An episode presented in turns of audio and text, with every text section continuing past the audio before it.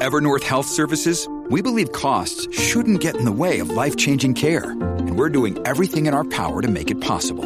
Behavioral health solutions that also keep your projections at their best? It's possible. Pharmacy benefits that benefit your bottom line? It's possible. Complex specialty care that cares about your ROI? It's possible. Because we're already doing it. All while saving businesses billions. That's Wonder made possible. Learn more at evernorth.com/wonder. Nacional por Z93.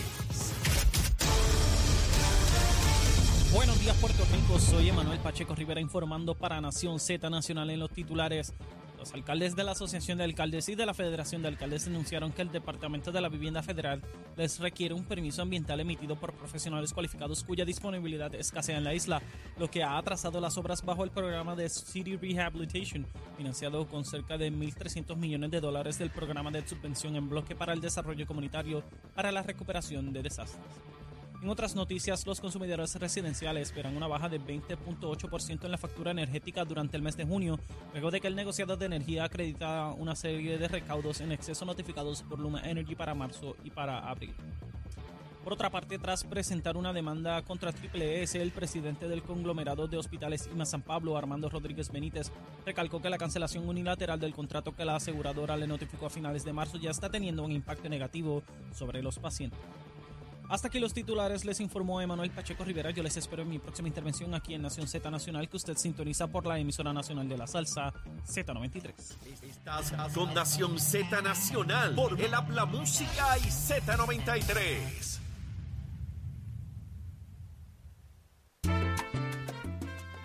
Y de regreso aquí a Nación Z Nacional, mis amigos, estamos en Power Sport, donde este fin de semana, sin IBU, sin IBU, usted puede adquirir su generador eléctrico hasta de 3 mil dólares sin pagar IBU. Tiene que venir aquí, tiene que mire, esto es como un museo. Aquí hay de todo, hay financiamiento, hay garantía, Power Sport. Este fin de semana y usted tiene su generador. Hay baterías también, mire, hay que apertrecharse y tener todo para afrontar cualquier inconveniente atmosférico que se nos acerque por ahí. Ya mismo empieza la temporada de huracanes. Mire, hablando de huracanes, está el proceso político en el año preelectoral arrancando con mucha fuerza. Y tengo aquí a Jorge Colbert que entiende, comprende y analiza ese proceso, mire, con- mire como el mejor. Jorge, ¿qué tenemos de almuerzo? ¿Cuál es la recomendación? Bueno, la semana pasada nos fuimos con, con un qué? pulpito, ¿te acuerdas? Ah, ¿verdad? El pulpo, seguro. Oye, hubo gente que se lo comió y me dijo que el fósforo subió Ah, heavy. ¿verdad que sí? Ey. Y, el- y la, y, la, y te había dicho los, los tostones de yuca. Que no los he probado aún. Ah, no pues los he probado. Eso está en la agenda. Eso está en la agenda. Vale. Hoy nos vamos con una pechuguita de pollo, Échale. con un mamposteado Ah, pechuga y manposteado. Mira, Y- mira cómo este gallo brincó ahí. y, aguacate. Y aguacate. Ah, Oh, mi hermano. Ole, eso suena bien. Esa pechuguita, mi hermano. A mí me encanta el arroz mamposteado. Ey, y el aguacatito. Y amarillito, yo también le cuelo un amarillito por ahí. Ole, ¿y ¿con qué se baja eso? No piense mucho, que me preocupa. Eso se baja con, ¿Con qué? Con un juguito de parcha. Ay, si este está religioso ahora. ¿Tú eres de Proyecto Dignidad? ¿Tú eres de Proyecto Dignidad? Mire que con un juguito de parcha. Juguito de parcha. Mira, hijo, tienes que pecar. las 12. estaba Pero ¿de qué va a vivir el sacerdote si tú no tienes pecado? Y todo el mundo tiene que pecar algo. ¿Cómo? Mire, que, mire que jugo de parcha con lo que tú me vienes a mí un viernes. Eso está bien un martes, un miércoles, un jugo de parcha. Mire, Jugos artesanales. mira, mira, está Achero allá que si jugo artesanal. A Achero lo que le gusta son los brebajes alucinantes, pero que no paguen el arbitrio. Eso, eso son los- esos Ya, son sí, los- sí, son- ese sí, pájaro no, del no, diablo. Esos son los navideños, los navideños. Sí, es tremendo. navideños. Mira, este Jorge, Cuéntame. el negociado de energía, que fue una entidad creada por Eduardo Batia y eh, el ex senador Larry Ujú. Eh, una entidad que ha sido poco comprendida y que ya empieza a echar cuerpo y, a, y a que el pueblo la comprenda su labor. Este negociado que dirige Edison Avilés, ingeniero y abogado, junto a otras personas muy competentes en su campo, anunciaron ayer que Luma les notificó, porque es su obligación, que tuvo un excedente en, en dinero, en ganancia, producto de que el combustible que tenían que comprar resultó que estaba a un precio más bajo, por lo tanto había un excedente de dinero porque se presupuestó por más. Y el negociado se lo aplica también por reglamentación al consumidor. Y la data que dan hoy en la prensa, Jorge, es la siguiente. En un hogar que se consuman 400 kilovatios, que paga 105 dólares con, con lo que está vigente hoy, pagaría el mes que viene solamente 83.60. Bueno. Eso es dinero importante. Otra vez, lo que pagamos más o menos mensual depende del costo del combustible. Ahora genera, entra la Autoridad de Energía Eléctrica el primero de julio y deberían esos dos componentes avanzar hacia la energía renovable. Pero te añado un elemento para que me des tu comentario. Hoy sale el director de la Junta, eh, Fernando Gil, eh, de la Junta de Energía Eléctrica, diciendo, mire, la Junta de Supervisión Fiscal se opone a que nosotros mejoremos las hidroeléctricas porque representan solamente el 1% y eso tiene el potencial de llegar al 5% de la producción de energía y nosotros no podemos depender de una sola cosa, tenemos que tener diversificación. Entonces la Junta se opone. Yo no sé nada de eso, yo no soy ingeniero, yo dependo de los que dicen saber o de los que tienen ¿no? la responsabilidad y veo ahí una, una controversia que no sé si es legítima o no es legítima. ¿Cuánto hemos avanzado, Jorge? Esa es la pregunta en términos de estos nuevos componentes desde tu punto de vista y, y, a, qué debemos aspirar? Bueno, en primer lugar, todos sabemos y, tenemos que partir de la premisa de que ha comenzado una transformación del sistema energético en Puerto Rico que es irreversible, donde el sector privado va a entrar, ya entró, de hecho. Eh, hay también una cantidad significativa de fondos federales asignados a Puerto Rico que están, sus usos están condicionados, ¿verdad?, a las métricas pero muy particularmente a que este proceso de la privatización en la administración y en la generación se cumpla con, la, con los planes trazados. Así que esto es fundamental. Quiere decir que aquellos que plantean que volvamos al, modelo anterior están fuera de la realidad. Esto, esto es irreversible. Segundo, acabas de dar el ejemplo de, de por qué el concepto esta de la, de la Comisión de Energía, el propósito de tener un ente fiscalizador externo que corrigiera las deficiencias del sistema anterior. Antes cuando había una reducción el costo de la compra de combustibles, no se le reflejaba al consumidor necesariamente. Es más, ni la autoridad lo informaba tan siquiera. No sabíamos. no sabíamos y los mercados subían y bajaban y la gente a veces recordarán que decían, pero ¿y por qué seguimos pagando algo a este precio o a un aumento si en el mercado internacional el precio del petróleo está bajando? Pues aquí ahora, bajo este nuevo estatuto y, y esta nueva oficina, está obligada, eh, en este caso Luma, a notificar cuando hay estos cambios positivos en ese sentido de una reducción para que se le transfiera al consumidor. Fíjate que es importante que se le transfiere al consumidor porque ese es el mandato del estatuto, de la ley, porque si no hubiesen sido utilizados a Dios en gasto administrativo. Así es. Así es que eh, eso es otro elemento importante y, yo reconozco y felicito a los senadores Eduardo Batia eh, y Larry Selhammer, que fueron en gran medida los autores de esto Así y lo conceptualizaron. Por supuesto, no era una ley eh, perfecta, ellos mismos lo han señalado. que Como no hay ninguna, yo no conozco ninguna, del mundo, pero de que ha habido una mejoría significativa, el mérito está ahí.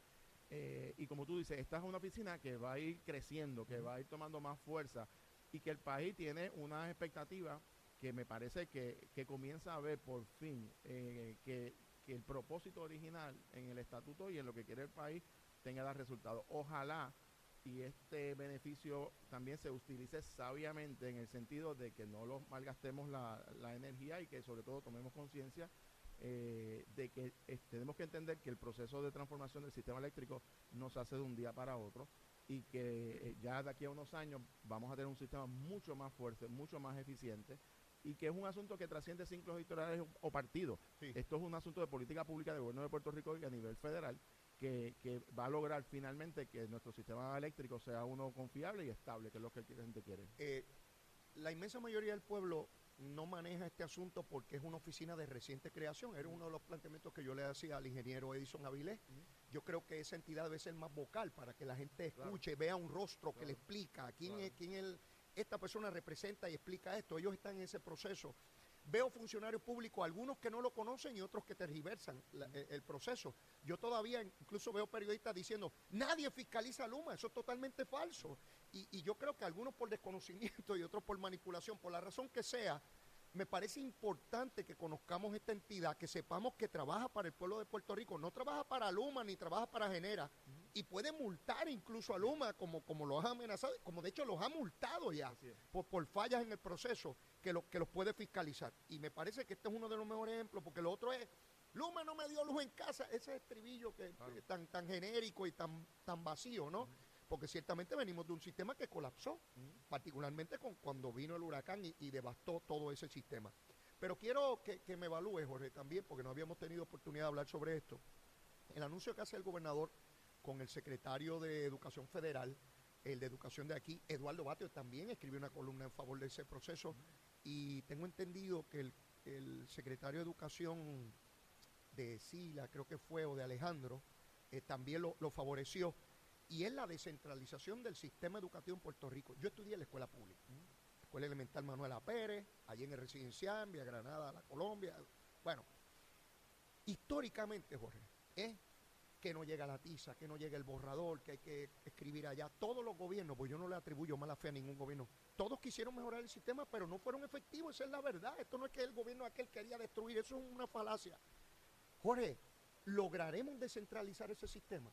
Ojalá. Y yo, yo pienso que, bueno, primero el anuncio que hizo el señor gobernador con el secretario de Educación Federal, un anuncio importante y positivo. El, el hecho de que ahora los directores de escuelas tengan una tarjeta de débito o por lo menos unos recursos inmediatos que acelere el proceso de compra es positivo. Claro, esto no es la primera vez que ocurre porque en un momento dado del pasado eh, hubo un sistema similar. Con, con- con Pedro Rosselló. Así fue. Y, y hubo falla. Y, hubo falla. Por lo tanto, eh, no es nuevo. Ahora, lo que yo sí veo nuevo es el enfoque en- de política pública a nivel federal con el gobierno de Puerto Rico de que la descentralización va a ser un asunto de política pública ya formal. Y eso son buenas noticias. Claro, ¿cómo hacerlo? Porque hay múltiples elementos. Sí. No solamente el apartado administrativo, son las condiciones laborales de los maestros, del personal que está eh, del Departamento de Educación en las escuelas, eh, el, el envolvimiento de la comunidad, los padres, eh, la, la propia comunidad, el entorno de las escuelas. Hay muchos elementos. Es un proyecto, esto es un, este debe ser, eh, eh, Leo, cuando hablamos de estos conceptos de proyectos de país, de que transformen a todo el país, indudablemente la herramienta más importante para transformar un país es la educación. Totalmente de acuerdo. Y, y por consiguiente, el Departamento de Educación, como lo es el sistema de la Universidad de Puerto Rico, son piezas clave en la transformación de cualquier país de la política pública. Y que, y que estas iniciativas, que hoy está el gobernador Pedro Pierluisi, puede haber otro gobierno de aquí en un futuro, Los que sean. sea un asunto de política pública permanente, Sí. que, que esas metas que se puedan trazar se logren. Hay gente que dice que eso es imposible, Leo. Y te voy a dar un ejemplo de lo que es un tema de política pública que, ha trascendido diferentes administraciones y se ha cumplido. El desarrollo, por ejemplo, del, área de la- del, del puerto de San Juan y todos los proyectos que se han desarrollado, que comenzaron hace probablemente Sí. 20, 30 años, Sí. y todos los gobernadores respetaron y las administraciones y continuaron las diferentes fases. Mira dónde estamos ya en el distrito de convenciones, mira dónde están los ahora vienen los nuevos muelles cerca más del área de condado. Eso comenzó desde, bueno, de- imagínate, de la década de los 80 y los planes, cada administración que entraba, por supuesto, hacía una revisión, hacía unos ajustes, pero se mantuvo los planes de inversión Original. originales. Este es el tipo de proyecto, en este caso de, de educación, que tiene que convertirse en un proyecto que trascienda ciclos electorales. Y, y ahí hay un primer paso del- de, de esta administración que me parece muy positiva, con la ayuda de un secretario de Educación Federal que conoce, porque es boricua como nosotros y que entiende la importancia de esto. Falta en ese ejercicio, me parece, la Universidad de Puerto Rico. Eh, necesita más recursos, Sin duda. la visión de la Junta de Control Fiscal me da la impresión que todavía no entiende la quieren comparar la Universidad de Puerto Rico como, con sistemas de, de colegios en Estados Unidos no es lo mismo y en ese sentido me parece que hay un proceso ahí también de educación a los propios miembros de la Junta de Supervisión Fiscal de, que acuerdo también. Cuál es el rol de la Universidad de Puerto Rico. Así que ahí tenemos mira noticias buenas también no todos los días son noticias Sí, malas lo y que, trágicas lo que haya que criticar lo Por criticamos. Y, y hay un informe que se tiene que rendir en 90 días. Y mi recomendación a ese comité es que busquen que sea en el interés de todos los componentes los cambios que se Claro. sugieren. Y eso quiere decir los estudiantes, los maestros, la comunidad, todo el mundo. Se tiene que lograr un consenso mínimo sobre esto, Claro. que como tú muy bien Claro. señalas, no importa quién gobierne, porque el gobernador que está hoy no es de piedra y va a estar ahí 100 Claro, años, y van a venir otros gobernadores y distintos partidos, que todo el mundo entienda que esto es importante y que esto tiene que ver no con ideologías ni partidos, esto es un proyecto permanente de movilidad social. Hay dos cosas fundamentales en cualquier jurisdicción que se precie de ser democrática, la salud, física y emocional. Y una vez tú tienes ese ser humano con salud, entonces lo educas. Y luego, él va a buscar las herramientas y él va a producir todo lo demás que haya que producir en la sociedad. Y nosotros, en el área educativa, tenemos tanto que avanzar. Yo veo un sistema, Jorge, que tiene menos de la mitad de los estudiantes que tenía hace 20 o 30 años, que tiene muchos más recursos que en aquella época, con deficiencias tan o peores que las que había entonces. Yo digo, pero, pero ¿qué, ¿en qué rayo nosotros fallamos? ¿Cómo es posible que no podamos hacerlo? Y no tiene que ver con partidos, todos los partidos y todos los gobernantes han hecho el mejor esfuerzo, pero no lo han logrado, Jorge. Yo no le estoy imputando este, mala fe ni... No lo lograron, por todos los intereses que hay envuelto, obviamente, Jorge. Y tú conoces esto perfectamente como yo, que has estado en el gobierno. Hay gente que vive del caos. Claro que está en su interés que las cosas permanezcan, porque ahí es donde ganan los chavitos y se mantienen sus cosas, ¿no? ¿Cómo superar eso es el gran, el gran reto? Como yo te enseñé la semana pasada, hay gente que quiere derrotar electoralmente un partido, pero hay gente que quiere derrocar el sistema, que son dos cosas distintas. Y en ese sentido nosotros tenemos que velar por, los intereses del país. Y, y, te digo, ¿por qué la educación es tan fundamental? Porque si tú miras, por ejemplo, la, conducta criminal, la base, que es una, que el origen, que tiene un problema de inequidad social, de pobreza, hay también un problema de deserción escolar, como uno de los factores fundamentales en la conducta delictiva. Así que transformar el Departamento de Educación es transformar la sociedad puertorriqueña.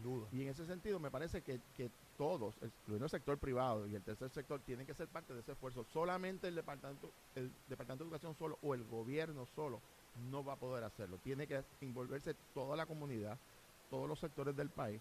Y esto es un proyecto, me parece, que se ha dado un primer paso y que esa descentralización eh, y ese apoyo al sistema educativo, que en esta ocasión no hay excusa de falta de recursos porque hay el dinero. Es un asunto de, política pública y de, y de, visión de lo que queremos transformar en el país. Jorge, en los minutos que nos quedan, quiero que me des tu opinión sobre lo que ocurrió ayer en la vista de regla 6 con la representante Nogales, donde se determinó causa en dos delitos graves eh, que implican el, mentir, ¿verdad? Eh, y tú estuviste en la Comisión de Ética de la Cámara, el tiempo que estuviste como, como legislador, eh, se desestimó lo que tiene que ver con la evasión contributiva, tanto para ella, su señora madre y la corporación. Los fiscales señalan que van a ir en alzada, veremos a ver la prueba que presentan y lo que llega allá. Por el momento esto es lo que se tiene, obviamente los fiscales tienen que demostrar todavía en vista preliminar y en juicio de su fondo que, prevalecen en, estos casos. Pero lo que tenemos hasta hoy, Jorge, donde Manuel Natal dice que, que Mariana Nogales ha sido reivindicada porque está acusada de, perjurio, ¿no? Que es un delito grave que implica desaforo incluso por el Tribunal Supremo cuando el propio Manuel Natal pedía la renuncia de Jaime Pereyó precisamente por estos mismos delitos. Te pido tu opinión. Bueno, primero, haciendo la salvedad, ¿verdad? Que, en esta etapa que está el proceso no ha terminado, ¿verdad? Eh, eh, pero la realidad es, y las estrategias legales de los abogados criminalistas, pues lo dejamos en manos de ellos. Seguro. Pero, sobre lo que es el impacto político y político, indudablemente, primero, este caso tuvo un efecto para ambas partes, tanto para el panel del FEIC como para la eh, representante de Novales. En el caso del panel del FEIC, obviamente, pues, levanta cuestionamiento de la efectividad o no, la forma que se presentó, etcétera, etcétera. Claro. Ahí va, ahí, hay quien va a plantear que hay que eliminar el FEIC y demás. Yo creo que es sería una conclusión muy prematura. Eh, creo que debe de mirarse la función de esa oficina en la totalidad de todo su trabajo que ha hecho y, debe evaluarse. De acuerdo, de eh, acuerdo. pero tampoco no puede tomar una determinación por un caso en particular y, mucho menos en una etapa en que está, que todavía no ha concluido. Ahora, en el caso de la representante de Nogales, y, y hago la salvedad, yo fui miembro de la Comisión de Ética en los tres términos que estuve en la, en la Cámara de Representantes, mayoría y, eh, minoría, y, el, escenario de hoy es distinto a ayer, en términos del cuerpo legislativo, porque era un miembro que estaba acusado, pero no había una determinación de causa en dos delitos graves. Graves no es lo mismo en delitos menos graves o en asuntos de naturaleza administrativa o de asuntos de conducta antiética. Aquí estamos hablando de delitos graves que son causa, bajo la disposición constitucional, de ser convicta, eh, prácticamente conllevaría una expulsión automática del cuerpo. Así que la Comisión de Ética de la Cámara, me parece que con el escenario que tiene hoy es altamente probable que vuelva a mirar esto ahora.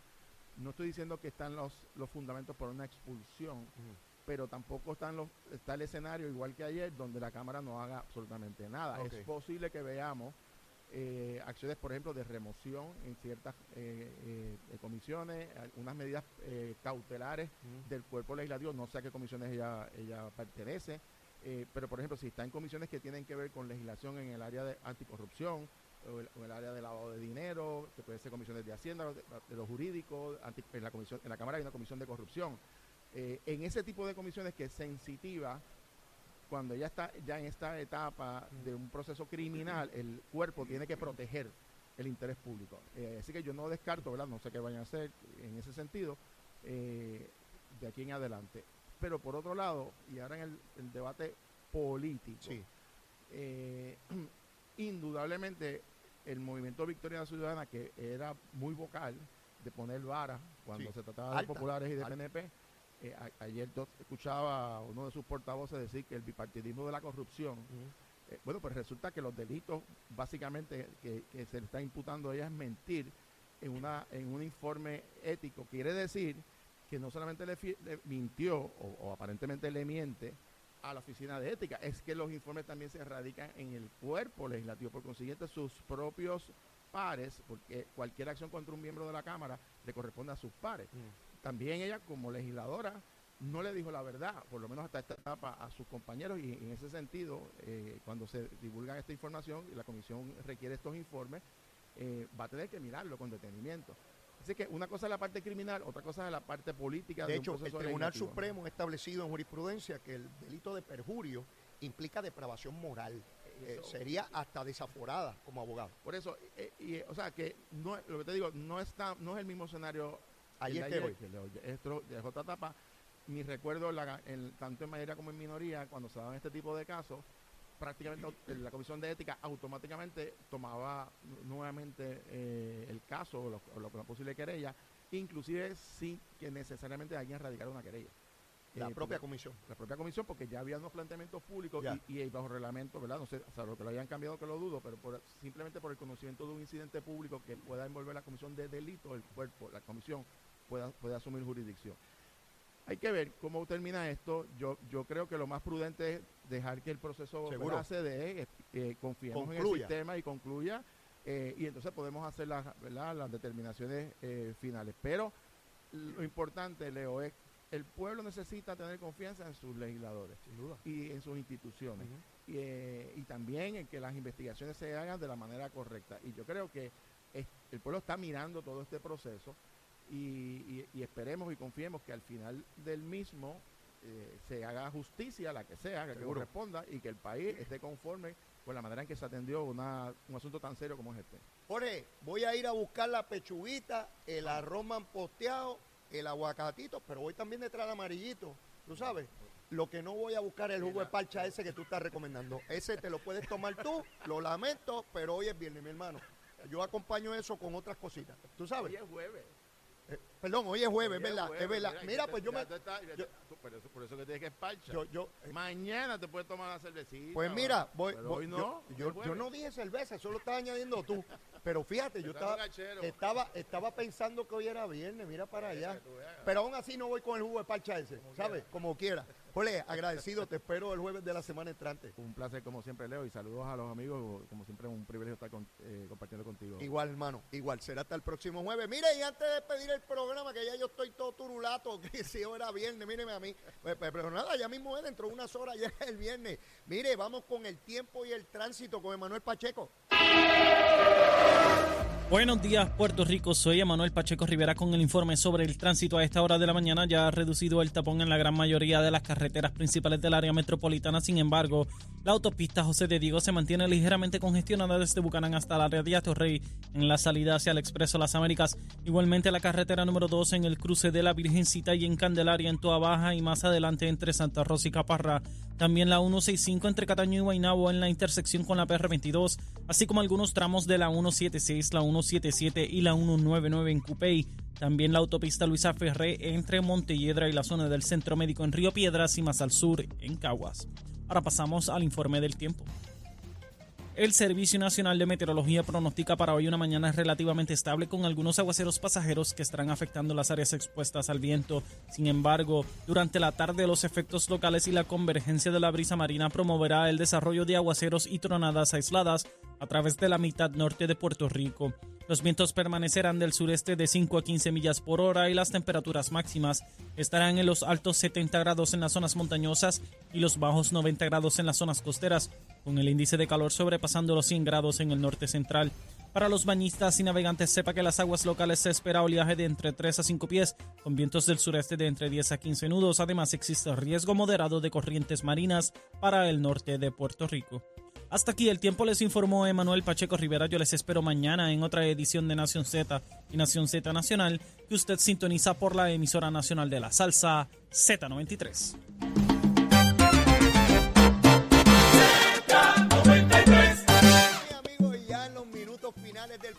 Mi exhortación. Mire, tiene que venir al Power Sport. Esto está tremendo. Puede adquirir este fin de semana sin pagar IBU. Mire, un generador eléctrico de hasta 3 mil dólares. Hay financiamiento, garantía. Mire, esto es un museo. Aquí hay de todo. Hay baterías también. Hay que prepararse, a para esos eventos atmosféricos que con toda seguridad van a estar rozando esta área del Caribe. Tenemos que estar listos, seguro que sí. Power Sport, este fin de semana. Y yo soy Leito Díaz y me tengo que despedir, mire, con la súplica de siempre. Si usted todavía no me quiere, quiérame. Yo soy bueno, mire, bizcochito de tití, seguro que sí. Y si ya me quiere, quiérame más. Si nos podemos seguir queriendo en cantidad, seguro que sí. Besitos en el cutis para todos. Llévatela, chero. La Z